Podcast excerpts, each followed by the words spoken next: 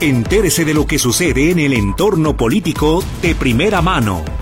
Está usted en Política en Directo.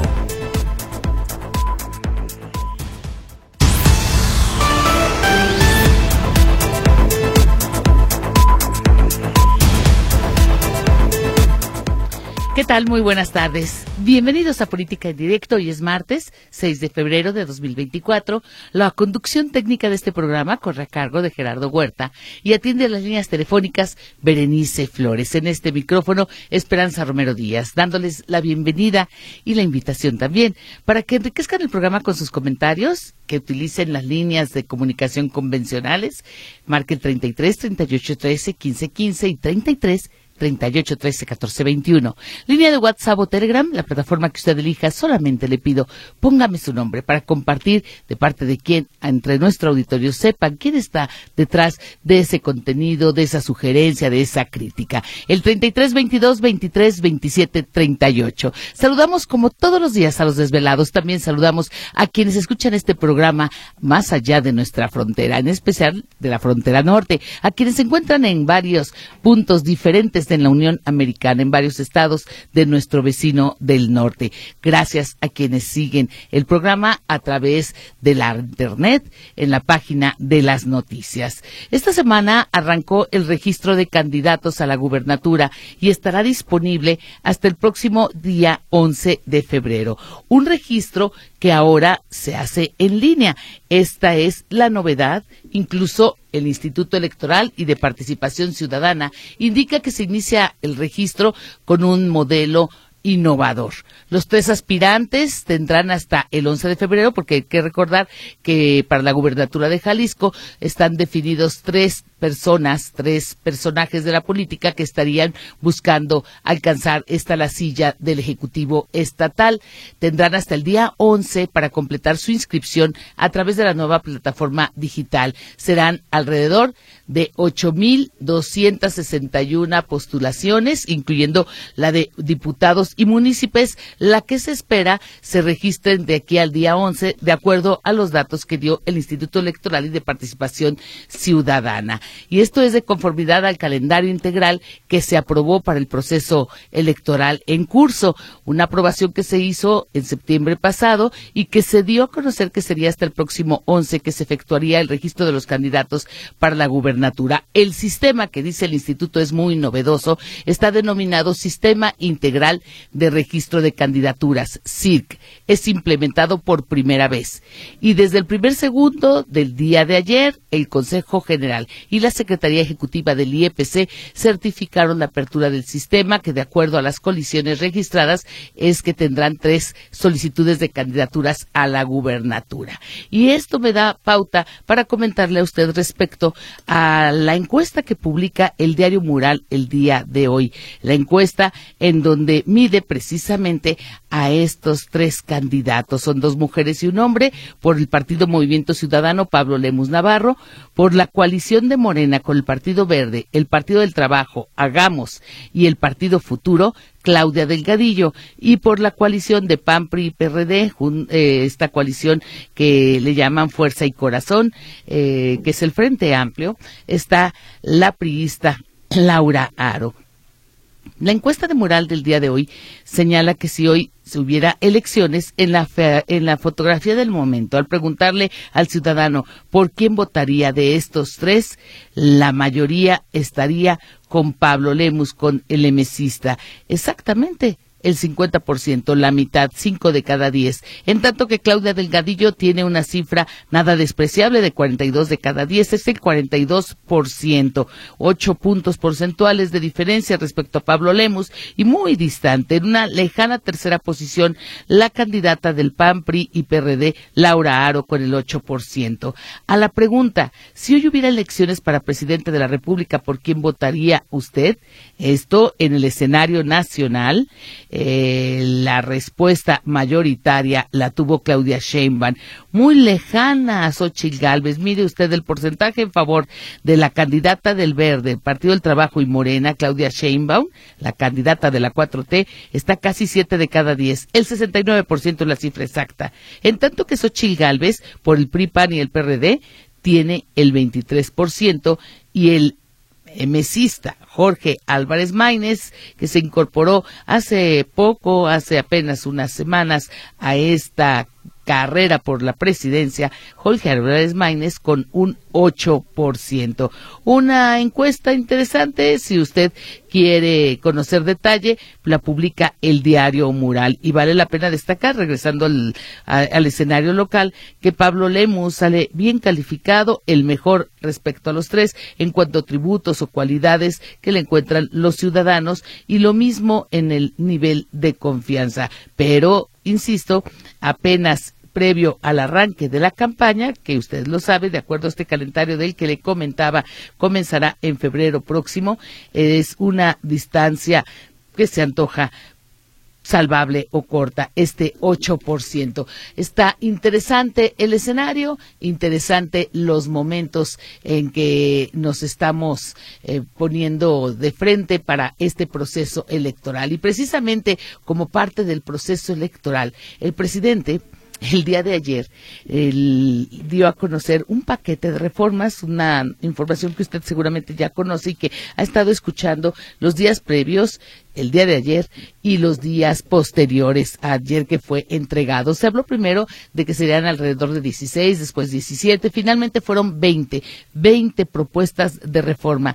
Y hablando y ligando con el tema electoral, que les digo, lo tenemos en curso, el presidente López Obrador reconoció que las iniciativas de reforma constitucional se presentaron hasta ahora porque vienen las elecciones. Con esa claridad, sin empacho alguno, el presidente lo dijo en una eh, sinceridad que destaca porque los opositores dicen, bueno, raya en el cinismo. ¿Usted qué piensa? Opine del tema. Las líneas telefónicas ya se las mencioné. También la posibilidad de que la comunicación WhatsApp o Telegram. Pero el presidente, sin empacho alguno, en la mañanera, ante la pregunta expresa de por qué hasta ahora envió estas propuestas al Congreso de la Unión a ocho meses del cierre de su mandato, señaló porque hasta ahora se dieron las condiciones y además porque vienen las elecciones y el pueblo va a decidir.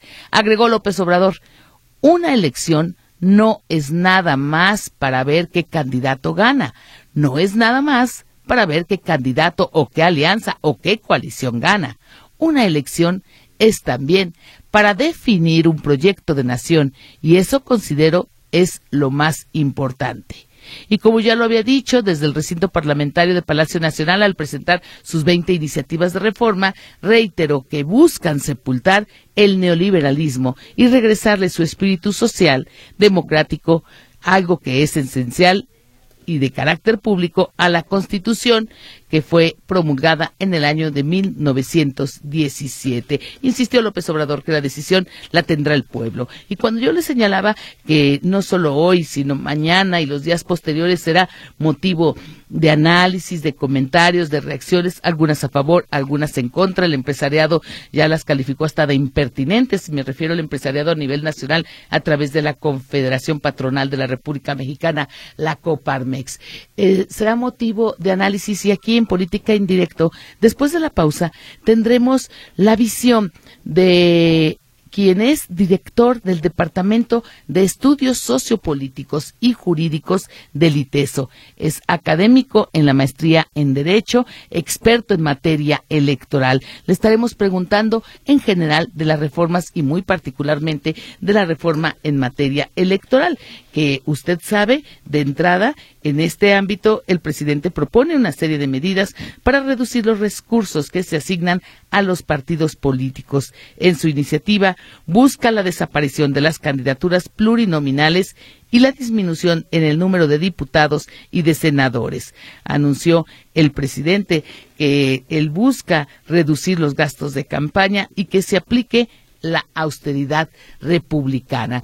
Ese tema es motivo de análisis. Por lo pronto, en el diario El País eh, ya se adelanta que la oposición se está plantando frente al presidente para decir no cuenten con nosotros para destruir al país. En un análisis rápido, así lo consideran un paquete de iniciativas lesivo y por lo tanto están poniendo un pie atrás. El frente da un no rotundo sobre todo la reforma del Poder Judicial, así como la eliminación de organismos autónomos, y prepara una contrarreforma. Ya está analizando una contrarreforma para el tema de las pensiones. Por el Partido Movimiento Ciudadano acusa que el presidente busca incidir en la elección y por eso le reiteré a usted lo que el presidente, cuando le preguntaron el día de hoy en la mañanera por qué hasta ahora envía sus propuestas, contesta genuinamente porque hasta ahora se dieron las condiciones y además porque vienen las elecciones y el pueblo va a decidir. ¿Qué es lo que incluye este tema de la elección popular de jueces, magistrados y ministros como parte de su paquete de las 20 iniciativas que envió el día de ayer? El presidente quizá la que más está preocupando es la del Poder Judicial, por esa reducción de ministros, pero por el mecanismo para la elección. La secretaria de Gobernación Luisa María Alcalde explicó que la elección directa por parte de la ciudadanía para ministras, ministros de la Suprema Corte, así como para magistrados y jueces y aquellos integrantes de si se aprueba un nuevo órgano, que la propuesta del presidente es la creación del Tribunal de Disciplina Judicial, ya no estaría el Consejo de la Judicatura, que es el que administra, que es el que sanciona, investiga, tiene las comisiones de administración, adscripción y disciplina en este eh, ámbito, el del Poder Judicial. Dijo la secretaria de Gobernación que se estaría reduciendo el número de ministros de 11 a 9 y se desaparecerían las dos salas, las dos salas con que opera la Suprema Corte. Se sesionará en pleno. En el año 2025, explicó, habría una renovación total desaparecería, como ya le mencionó usted, el Consejo de la Judicatura Federal y en su lugar se estaría creando, además de un tribunal de disciplina judicial, un órgano de administración judicial que serían independientes de la Corte. Así es de que también para los que se integren a estos organismos de nueva creación, insisto, en caso de que pase la propuesta del presidente, estaría siendo el mecanismo de elección el voto popular. Insisto, el tema quizá más controvertido, más debatido, más criticado. La reforma prohíbe que se otorguen suspensiones contra leyes con efectos generales. También el presidente estaría tratando de blindar algunos asuntos que han provocado parálisis y bueno, usted tiene seguramente muy frescos algunos ejemplos, el más reciente quizá, y que vaya que le dolió al presidente, es cómo se derogó su reforma en materia eléctrica. Eh, es un tema apasionante y un tema que está siendo, insisto, motivo de análisis sobre todo por parte de los expertos. Así es de que el doctor en Derecho, experto en Derecho Electoral, eh, académico del ITESO y también que ha impartido materias en universidades privadas, públicas, tanto nacionales como en el extranjero, estará dándonos su punto de vista. ¿Usted tiene alguna pregunta que hacerle? Es el momento para que la plantee, es el momento para que se la haga a través de nuestra compañera Berenice Flores. Repito, teléfonos en cabina 33 38 13 15 15, 33 38 13 14 21. El llamado que se hace desde el Instituto Electoral y de Participación Ciudadana es a que se motive a los jóvenes a que ejerzan su derecho al voto. Y dice la consejera ciudadana Beatriz Rangel Juárez que los jóvenes de entre 18 y 29 años representan casi el 27% del padrón electoral, esto de acuerdo a las cifras que se tenían al corte del 23 de noviembre pasado.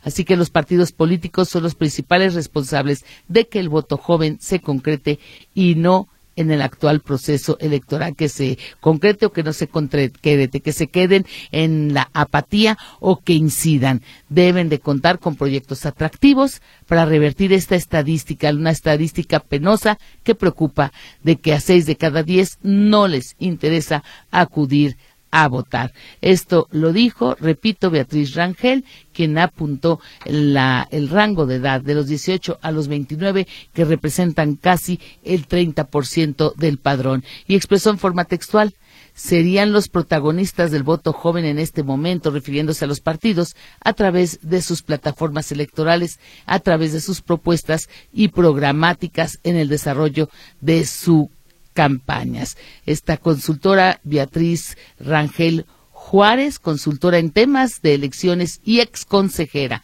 del IEPC, da su punto de vista sobre la importancia de que en los partidos se estén preparando para llegar a este segmento y llegar de una manera que los mueva y que acudan y que voten. Vamos a una pausa, no le cambie, estamos en Política en Directo, regresamos de inmediato.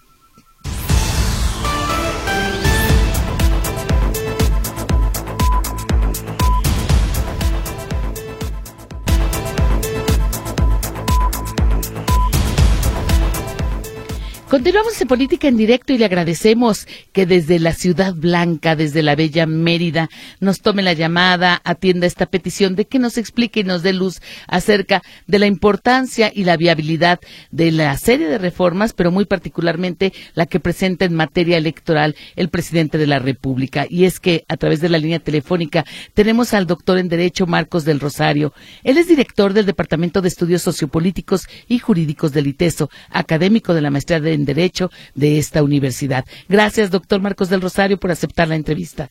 No, al contrario, como siempre, un gusto y un placer poder colaborar y estar en tu espacio. Desde el año pasado hemos estado con algunas luces respecto a qué pretende el presidente en materia electoral con su propuesta electoral desde abril del 2022, desde hace más de un año en que buscaba pues evitar fraudes, decía, pero sobre todo reducir costos, hacer una democracia menos onerosa para nosotros. Y proponía algunos aspectos uno de ellos, quizá el más polémico, el que tiene que ver con la forma en que serían elegidos tanto magistrados como jueces y los integrantes de los nuevos órganos si es que desaparece el Consejo de la Judicatura. ¿Qué le parece a usted esta reforma? A ver, me parece que en materia electoral eh, vuelve a poner énfasis en la reducción ¿no? de, eh, se le denomina burocracia eh, o aparato eh, burocrático de los órganos electorales.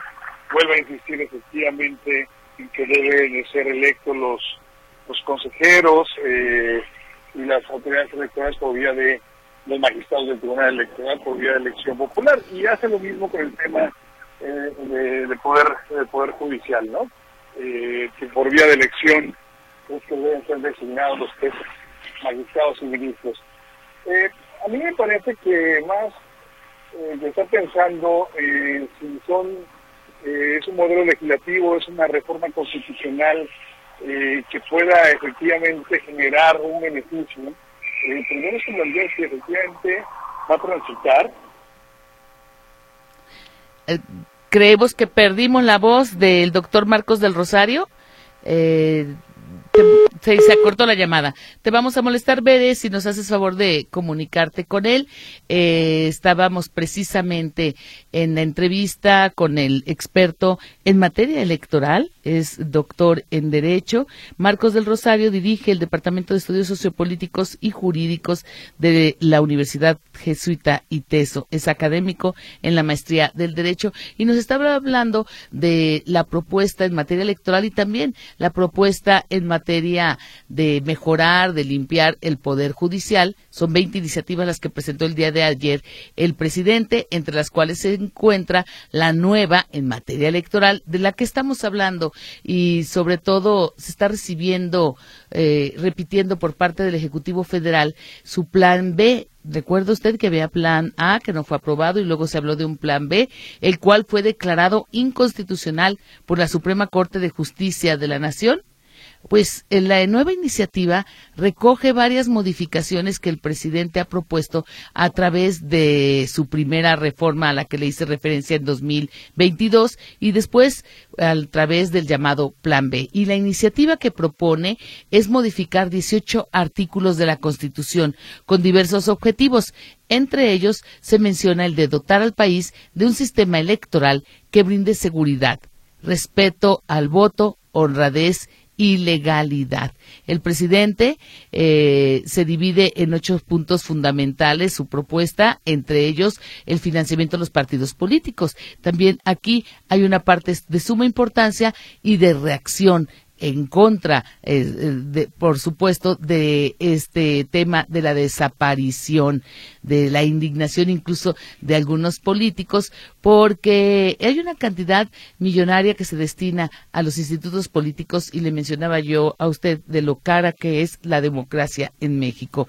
De entrada, el presidente López Obrador está proponiendo que se desaparezcan las candidaturas plurinominales. Vamos a hacer una pausa, intentaremos de nuevo contactar a nuestro entrevistado y regresamos. Estamos en Política en Directo, no le cambie.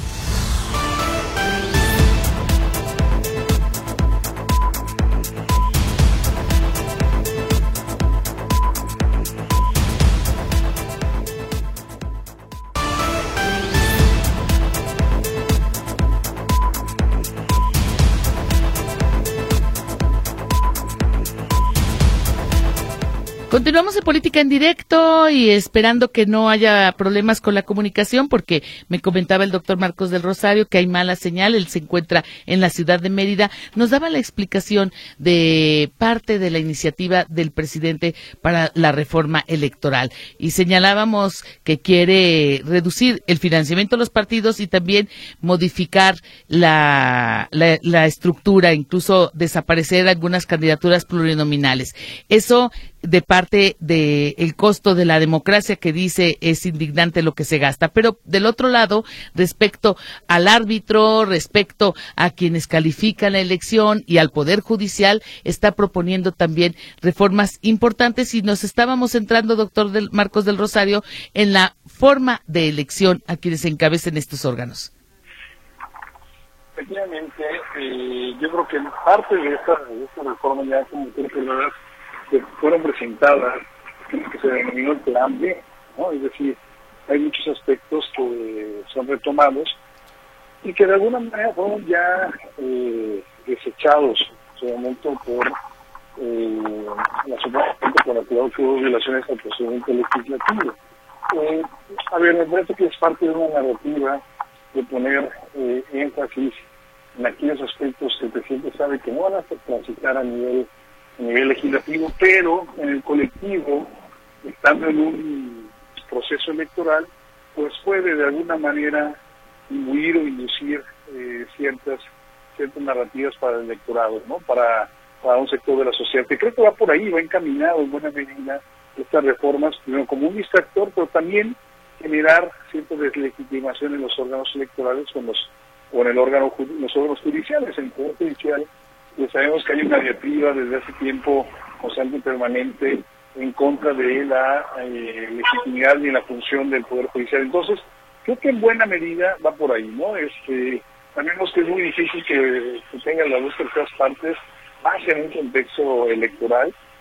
No, eh, el presidente sabe que en el último año, ya no estamos hablando de años, de meses para que concluya su mandato, es muy difícil concertar o llegar a acuerdos, que no lo ha hecho durante su sexenio, eh, menos ahora. Entonces, eh, pues hemos aquí, bastante platicando, es importante, yo creo que eh, señalar que está bien, no está bien esas iniciativas, pero sí me parece que más va por una, un lado de, distractores eh, en tiempos electorales.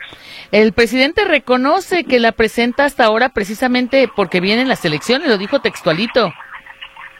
Sí, sí, sí, sí. Y, efectivamente, pues eh, se entiende perfectamente que mejor contexto para, para generar eh, contraposiciones en temas donde sabe que la oposición no, no va, no va eh, apoyarle, pues eh, efectivamente pues, busca que se hable de, estos temas, que no estemos pensando en las plataformas electorales que ya evidentemente en los próximos días, a partir de marzo, que es la, la campaña, que tendremos que estar revisando, ¿no? Esos son los, temas que nos tendría que ocupar, o lo que te refería hace rato, la crisis de violencia, la situación de violencia que estamos viviendo. Eh, hay una hay una constante, los órganos funcionarios autónomos no le gustan al, presidente, entonces se propone su, eh, desaparición en buena medida casi de todos, salvo del Banco de México y de la Comisión Nacional que como está operando pues le, parece que le satisface al presidente eh, y otra vez volver a estructurar al INE. Es decir, es un, un, discurso constante que vamos a ver si resulta efectos de cara al electorado, que es lo que creo que está buscando el Ejecutivo. Sí, estaría desapareciendo el INE como tal, estaría creando otro eh, organismo llamado INEC, que sería el Instituto Nacional de Elecciones y Consultas. Una pregunta, ¿qué opinión le merece, eh, licenciado Marcos del Rosario, la propuesta de la reducción de legisladores, de que en la Cámara de Diputados, en lugar de que se conforme como está ahora con 500 personas, se eliminen 200 para que quede con 300 y en el Senado se reduzca de 128 a 64? Mira, lo que está proponiendo el presidente en esa iniciativa es la expresión de la representación proporcional. A ver, podemos estar de acuerdo en que se reduzcan los números de legisladores, eh, porque puede ser eh, costoso, habría que valorar si efectivamente 200 eh, diputados plurinominales o 64 por primera minoría y representación proporcional en el Senado eh, atienden a las necesidades eh, del país. Sin embargo, eso es muy distinto la reducción a la desaparición. ¿Qué implica que se van los, eh, diputados y los senadores por la vía de representación proporcional? Que tengamos solamente legisladores por el principio de mayoría relativa, con lo cual pues es imposible que podamos eh, generar minorías parlamentarias, con lo cual solamente tendríamos mayorías parlamentarias que arrasarían sin contención o límite alguno. Eh, si, hoy, si hoy por hoy Morena es eh, a nivel parlamentario un grupo que no tiene la mayoría calificada, es precisamente porque existe la figura de representación proporcional. Eh, la representación proporcional no es un invento ocioso, mucho menos, sino efectivamente es un espacio para que las minorías puedan tener una representación. Sería un retroceso, estoy hablando de 40 años, ¿no? O sea, nos tendríamos que regresar a la, la famosa reforma López, López Portillo y Reyes Heroles, que incluyeron esta figura. Eso sería terrible para la representación política del país. En el caso de la propuesta de los congresos locales, que también está planteando una reducción que no excedan las 500 diputaciones, donde haya menos de un millón de ciudadanos.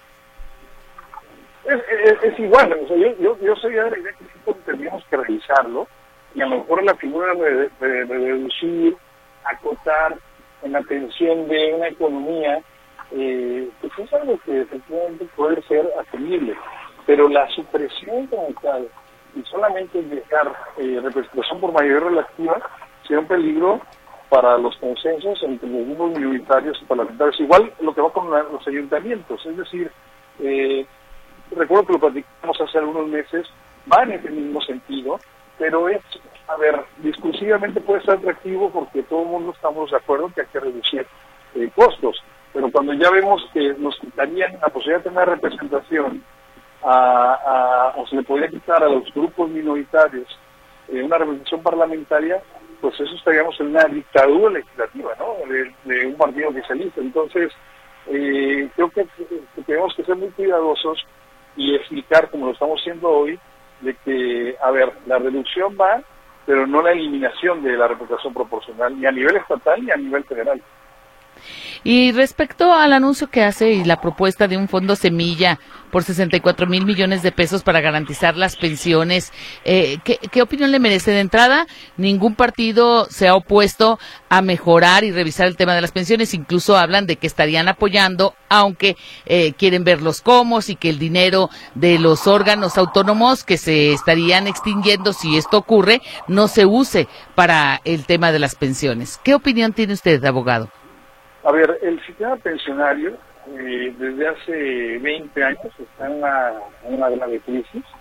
Eh, desde el inicio de sexenio se habló de que era momento de plantear una reforma. O sea, es un hecho que efectivamente tanto el sistema de pensiones a nivel federal como local está, está en crisis. No hay forma de que sea sustentable. Y desde hace tiempo eh, los órganos de seguridad social están en una, en una quiebra, ¿no? Es inviable el sistema que tenemos. Entonces, lo que tenemos que replantear efectivamente la forma de fondear y generar que sea sustentable que garantizar las pensiones de las personas jubiladas y pensionadas en los próximos años. Pero el plantear que eh, con un fondo, con la desaparición de los órganos funcionales autónomos, se va a financiar un sistema de, pensión, de pensiones en el cual se plantea la posibilidad de que vaya 100% eh, eh, con lo que gana un pensionado, un jubilado, eh, 100% no existe ningún sistema de pensiones. Tú lo puedes revisar en ningún país, es viable. Ni siquiera en el Estado Vaticano tiene un sistema pensionario así, que es un Estado burocrático pequeño. Entonces, eh, no, no es, yo creo que dentro de las eh, lecturas que puede tener este tema, a ver, positivo se que hay que entrarle a la revisión del tema de las pensiones, pero lo que está cambiando como tal, o la forma de financiar eh, eh, el quebrante de las finanzas de dicho sistema, es totalmente, y lo pueden decir expertos, ¿no? Entonces, jurídicamente, económicamente, no es sustentable lo que está planteando, pero, ojo, a nivel electoral, pues tú y, seguramente nuestros escuchas tienen muchísimos eh, familiares y personas cercanas que están pensionadas y cuidadas y saben la problemática que, que está teniendo. Pues es un dulce electoralmente hablando escuchar eso, claro, pero es inviable jurídica y económicamente hablando como se está planteando al menos. Pero sí hay que discutirlo, claro, es uno de los temas que se haber discutido desde hace muchos años. Una pregunta, la última de mi parte, salvo lo que usted quiera agregar. ¿Considera que este paquete y la manera en que lo está empujando el presidente y posicionando en la opinión pública es una forma muy clara de intromisión, de incidir en el proceso? A ver, eh, jurídicamente y funcionalmente hablando, el presidente tiene la facultad de presentar en cualquier momento el contenido de reforma constitucional, tiene la facultad para hacerlo, y en cuanto a su contenido y en el momento lo puede hacer. Para eso tiene la facultad. Eh, sí creo que políticamente hablando, lo que decía, es un instructor para eh, hablar de estas iniciativas no enfocarnos en la exigencia que como ciudadanos debemos de tener hacia, hacia los planes y los candidatos a nivel general, a nivel local, eh, que es el tema que nos debe ocupar. Ahorita realmente eh, lo que debemos de exigir es que las los candidatos en este en estas campañas tan inicial se ocupen de los temas importantes. Eso es lo que me preocupa, ¿no? Que existan más distractores y no nos enfoquemos en lo que es. Y muchas de las cosas que, que están ahí en estas iniciativas ya están en la Constitución. Entonces son reiteraciones de cosas que ya están y que por el hecho de estar pues ya existen, ¿no? Entonces, eh, por lo cual lo que te quiero decir es que hay, hay cosas que si ya están reguladas y las estoy presentando como nuevas, pues qué importa, porque al final lo que quiero es generar esta, este distractor, este distractor social para que se hable de esto y no de lo que nos debe ocupar y preocupar que son las campañas, ¿no? Y de elegir a las mejores eh, eh, candidatos a cargo del Exo Popular. Muchísimas gracias, doctor Marcos del Rosario, por esta oportunidad de platicar con usted. Es el director del Departamento de Estudios Sociopolíticos y Jurídicos del ITESO. No, al contrario, como siempre, gracias por la oportunidad. Un saludo. Buenas tardes, es el doctor Marcos del Rosario, académico de la maestría en Derecho, experto en materia electoral. Vamos a una pausa, no le cambie, regresamos de inmediato.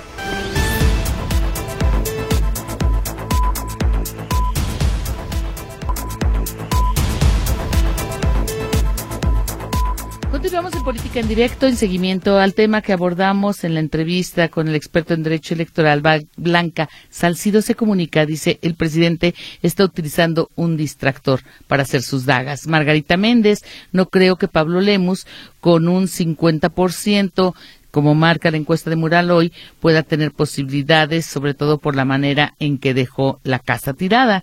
Creo que Laura Aro, se refiere a la candidata de PRI, PAN y PRD, puede ir en segundo lugar y una vez que arranque la campaña irá subiendo. Herminio Magaña, creo que el INE no debe de aceptar votos de quienes viven en el extranjero. Ellos no sufren lo que nosotros, ellos no saben lo que pasa, se fueron porque aquí no hay trabajo para ellos o porque son trabajos mal pagados. Agustín Sánchez Robles, en la familia y en el trabajo, consideramos que la delincuencia y los asesinatos en México solo podrán disminuir si se aplica la pena de muerte, como ya se hace en países como Japón, en China, Malasia y en los Estados Unidos. ¿Por qué México somos más papistas?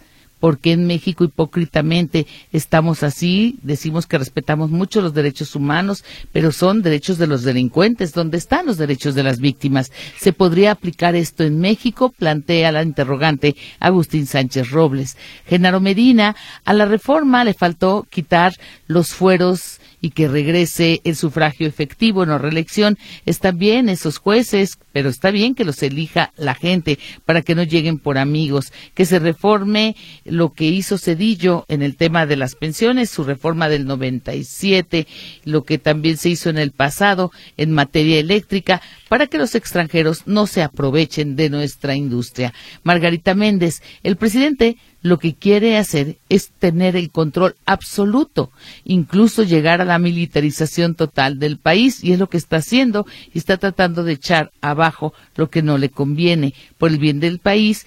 No deberían de aprobarse estas reformas, le está quitando incluso derechos a algunos jubilados. Ana María Alvarado dice que se reduzca el número de diputados y que ese dinero de los partidos políticos se emplee. Es una gran visión del presidente, en tanto que Armando Martínez dice a ver ahora qué opina la oposición entreguista. Solo piensan en sus beneficios. El joven David Díaz dice, las nuevas iniciativas de reformas constitucionales demuestran que el presidente está a favor del pueblo, que quiere lo mejor para el pueblo.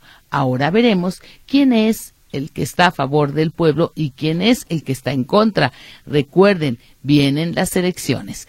Manuel García, por su parte, el presidente después de 15 años terminó la autopista que prometió Felipe Calderón y Enrique Peña. No cumplieron. En cambio, el actual presidente sí cumple y lo hace para todo el pueblo. Marisela Márquez, la oposición se volvió loca con las propuestas de iniciativas, con lo de la desaparición de las plurinominales. Eso de regalar el dinero no sirve para nada. También participa Raúl Castro. Él dice que las intenciones del presidente no son sanas, incluso las califica de perversas. Por un lado, sabe lo que propone es insostenible, inalcanzable y en materia de justicia inaplicable. Quiere controlar al sistema judicial. En sus propuestas está buscando personas con características similares a Yasmín Esquivel, a Lenia Batres, a tener gente dócil que a él le sirve. Carmen Prisú la primera pregunta que se le tiene que hacer a Pablo Lemus en el debate en que participe es acerca de los 300 millones que se invirtieron cuando él era alcalde en Zapopan, en el Banco Quebrado, Hacendo. José Manuel Sánchez, esperábamos una explicación más clara del licenciado del Rosario. Nos parece que le da vueltas a la pregunta. Eh, la última pregunta que le hiciste no quedó clara su respuesta. Muchas personas no saben de lo que se trata que llegan por la vía plurinominal y habría que explicar con más detalle para que la gente entienda y no haya dudas. Gracias, don José Manuel Sánchez, por su participación. Genaro Patiño dice que el presidente siempre sabe cómo hacer las cosas, sobre todo en la cuestión económica, y así lo ha demostrado en la República como en el Estado. El dinero lo ha obtenido para sacar sus programas, en cambio aquí hay hasta para pagar aviadores, millones. Yo apoyo las reformas y apoyo que ocurra lo mejor para México, nos dice. Don Alfredo Martínez, de acuerdo con el Evangelio Obradorista, vivimos el mejor momento de la historia, la independencia, la reforma, la revolución, todo, pero junto y mejor. En cambio, yo veo un país dividido, triste, cansado, pobre, con miedo, lleno de fosas. Si esto es ganar, no me imagino que es perder. Tengo varias participaciones vía WhatsApp en donde me envían audios, no los puedo reproducir. Les agradecería me mande un mensaje con su nombre. Como lo hace Lulú, quien dice en estos momentos en la colonia Parque Tezistán andan haciendo una encuesta para saber si estamos de acuerdo con el presidente y sus seguidores. Si uno está de acuerdo con ellos, no lo entrevistan. Si aceptan, los van a dar más beneficios y les ofrecen cosas. Esto es un delito electoral, deberían de reportarlo. Eh, y que se tomen cartas en el asunto. Ernesto Sánchez manda un texto donde dice que el auditorio se distingue por tres bandos, cuyo patrón es lo siguiente. Los de la oposición en permanente campaña dicen que todo está mal, que el país está en debacle y reprueban la, fase, la frase del presidente de abrazos y no balazos sin que haya una represión de fuerzas castrenses. Se oponen a la militarización, andan pidiendo justicia y seguridad y dice que a todos nos va a ir muy mal. Al presidente le nombran López, hay miles de muertos, desaparecidos y toda serie de calamidades. Se oponen a toda reforma solo por oponerse, pero no hay medicinas, servirá la megafarmacia, las pensiones son del, no son del bolsillo del presidente, etcétera. También hay aquellos partidarios que dicen que es el mejor presidente de la historia, que no ha habido inflación, a gasolinazos ni devolución como en el pasado, que se redujo la inseguridad, las desapariciones, que no hay corrupción ni narcoestado, pero sí pensiones y programas sociales permanentes que ya están en la Constitución y que hay inversiones en proceso. Y por último, los neutrales que escuchan a ambos lados, que buscan el equilibrio y se guardan su voto objetivo para las elecciones. Lo mejor es que no dejen de participar todos por igual, de manera neutra, con objetividad, con coherencia y muchas felicidades. Gracias por darnos la voz. Don Sergio González dice, reducir gastos a partidos, reducir plurinominales, diputados y senadores, mejorar pensiones a trabajadores. Este es un hitazo. Sin duda debe seguir la 4T. José Luis Barajas, esto que hizo el presidente, es decir, porque presentó hasta ahora las iniciativas, simplemente porque es hombre honesto, de esa manera sabremos realmente de qué lado está el político. El señor Carrillo, es muy difícil que se aprueben estas reformas las 20 enviadas al Congreso. Morena no cuenta con la mayoría calificada. Además, la oposición le dará largas y hay un tortuguismo como siempre ocurre. Bueno, antes de despedirnos, comentarles que el diario El Occidental publica el día de hoy que hubo un enfrentamiento entre elementos de la Guardia Nacional y sujetos armados en Puerto Vallarta. Hay heridos, se reporta este enfrentamiento, heridos, aunque no se precisó la cantidad. Esto ocurrió en el paso al puente que desemboca eh, a la desembocadura que se encuentra cerrado. Eh, detalla el enfrentamiento en forma muy escueta, información que se estará desarrollando a lo largo de la jornada y que sin duda usted tendrá con todo detalle aquí en las emisiones informativas de cada hora en la hora. Eh, tenemos más participación. El agradecimiento. Carmen López dice, lo mejor es reformar el sistema de pensiones para que el trabajador se lleve su último sueldo para el resto de sus días. Alguien que dice, no se identifica, pero dice que somos, se podría exponer un tema relacionado con una escuela. Tenemos necesidad de un toldo, hay mucho sol y se pasa mucho tiempo en el patio los menores. A la Secretaría de Educación, diríjanle un oficio con el que lo firmen algunos padres de familia, es suficiente. Mari Pérez dice, gracias Esperanza por, dice, por dar voz a los que están a favor y en contra del presidente. Ahora los ciudadanos nos informamos en muchos sitios, buscamos objetividad, buscamos formar un pensamiento crítico y no conformarnos con verdades a medias. El 55% de las personas trabajadoras están en la informalidad, no cuentan con un registro ante el IMSS. Por lo tanto, la modificación de pensiones no es para ellos, son quienes necesitan el apoyo. Deberían de promoverse más fuentes de empleo formales. Esta propuesta es un engaño más para decir primero los pobres. También se comunicó Oscar Candelario, dice que hubo un buen comisario de la Policía Municipal, después se convirtió en diputado federal con excelentes intervenciones en la tribuna en la Cámara, hay buena opinión para él. Dice que la semana pasada se unió a la bancada de los traidores de la democracia. En lo personal, el cambio del cambio debería darse, pero de nombre. Es Salvador Caro Cabrera. Para mí, desde ahora, es otro tipo de Salvador y es una decepción porque brincó de MC a Morena. El señor Gutiérrez, lo que este presidente pretende es que el país siga manteniendo una bola de, de araganes que no sirven para nada. José García dice, todas las reformas del presidente lo que ha propuesto es en beneficio del pueblo, no como las de los panistas y priistas que en el pasado aprobaron. Buenas tardes, soy José Laguna. Quiero decir que estamos de acuerdo con el presidente. Todos estamos buscando aplicar el plan C de la reforma electoral. Juan Dueñas, si gana Xochitl, nos convertiremos en un país como Argentina. Al que proteste le darán de balazos, macanazos. Esta es la libertad que pregonan. Carla Gómez dice, las reformas que propone el presidente son excelentes en beneficio del pueblo. Nada más hay que ver las de Peña y las de Cedillo. Los decretos de Calderón que hundieron al pueblo, entregaron los bienes de la nación a los extranjeros, fueron traidores.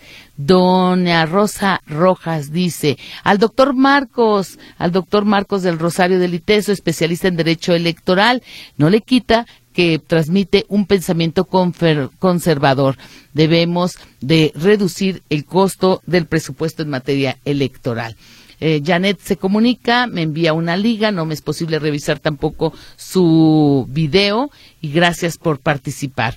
Jesús Rojas dice, qué ridículo proponer que ya se rechazó por parte de la Corte, la Suprema Corte, acerca de esta chamba de las reducciones, qué ridículo que el presidente lo plantee de nuevo. Y la señora Martínez dice, ¿alguien sabe lo que pasó con el doctor Mireles, que luchaba en contra de los cárteles y los grupos delincuenciales en Michoacán? Fue asesinado. Eh, Marilú dice, es perverso el presidente, la realidad, hay ríos de sangre, hay miles de muertos, de desaparecidos, falta de medicamentos, problemas con un narcogobierno, estamos peor que nunca. Y finalmente, con esto cierro, alguien que pide apoyo porque es una persona discapacitada no me deja sus datos. Gracias a todos por su interés, por su participación. Esperamos en el transcurso de la semana la voz de expertos para ir analizando algunos aspectos fundamentales de este paquete de las 20 reformas que presentó el presidente ayer. Es Bere Flores quien atendió las líneas telefónicas, es Gerardo Huerta, el responsable de la conducción técnica de este programa. En el micrófono soy Esperanza Romero Díaz. Hasta mañana.